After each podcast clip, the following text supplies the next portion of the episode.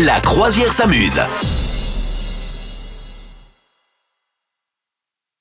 Avez-vous vu euh, la- le nouvel événement Netflix? Euh, non.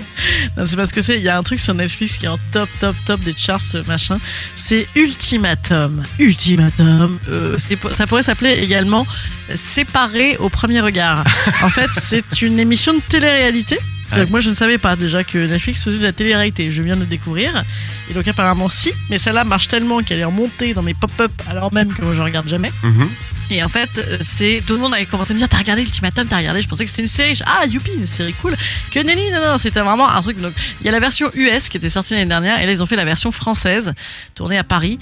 Et donc, c'est des couples qui euh, sont ensemble depuis quelques temps et qui ont un ultimatum à se poser, c'est-à-dire euh, soit on se marie, soit on arrête. Voilà Et donc, évidemment, tu te doutes bien, en plus, ils ont tous 23 ans et demi, enfin, tu vois, l'urgence à se marier.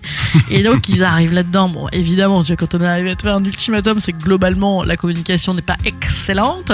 Les projets sont totalement divergents. Bref, vraiment, la solution pour que ça se passe bien. Donc, ils arrivent. Donc, t'as, je sais plus combien de couples, six couples, je crois, de mémoire. Et puis, euh, donc, ils, se disent, ben voilà, moi, ça va pas, parce que j'aimerais vivre aux États-Unis, et puis elle veut pas me suivre, elle veut pas tout lâcher pour moi, et machin. Et donc, pour se s'aider à se décider, ils vont partir vivre trois mois avec euh, quelqu'un d'un autre couple. Voilà. Ah, ah oui, Euh, pas trois mois, je dis n'importe quoi, non, trois semaines, trois semaines. Ils partent trois semaines, donc ils font des dates, des speed dating avec tous les gens des autres couples, Ouais. tous les mecs et tous les meufs, ensuite ils choisissent, et donc ils vivent trois semaines avec quelqu'un d'autre pour, ah, pour mûrir ensemble, tu vois. Donc euh, ils- en gros, globalement, ils bitchent sur celui qui n'est pas là, potentiellement se draguent, et puis euh, surtout, ça sert complètement à rien. Bon voilà. Et ensuite, ils se font des, des moments où les meufs se retrouvent entre elles et elles se racontent ce qui s'est passé, les mecs entre eux. Bon, bref, tout le monde se déteste, tout le monde se donne des jugements de valeur atroces. C'est totalement sexiste et c'est scandaleux. C'est, euh, enfin, voilà, c'est vraiment. En plus, t'as des mecs qui disent Oui, moi je ne suis pas sûr de vouloir me marier avec elle car euh, je pense qu'il faudrait qu'elle se mette un petit peu au rangement. Enfin, voilà, c'est une catastrophe. Bon, c'est vraiment le drame. Euh, Bon, le seul truc, c'est qu'évidemment, il y en a qui sont mignonnés. T'as envie que c'est- qu'ils se pécho comme, comme Ouais. une bonne télé-réalité.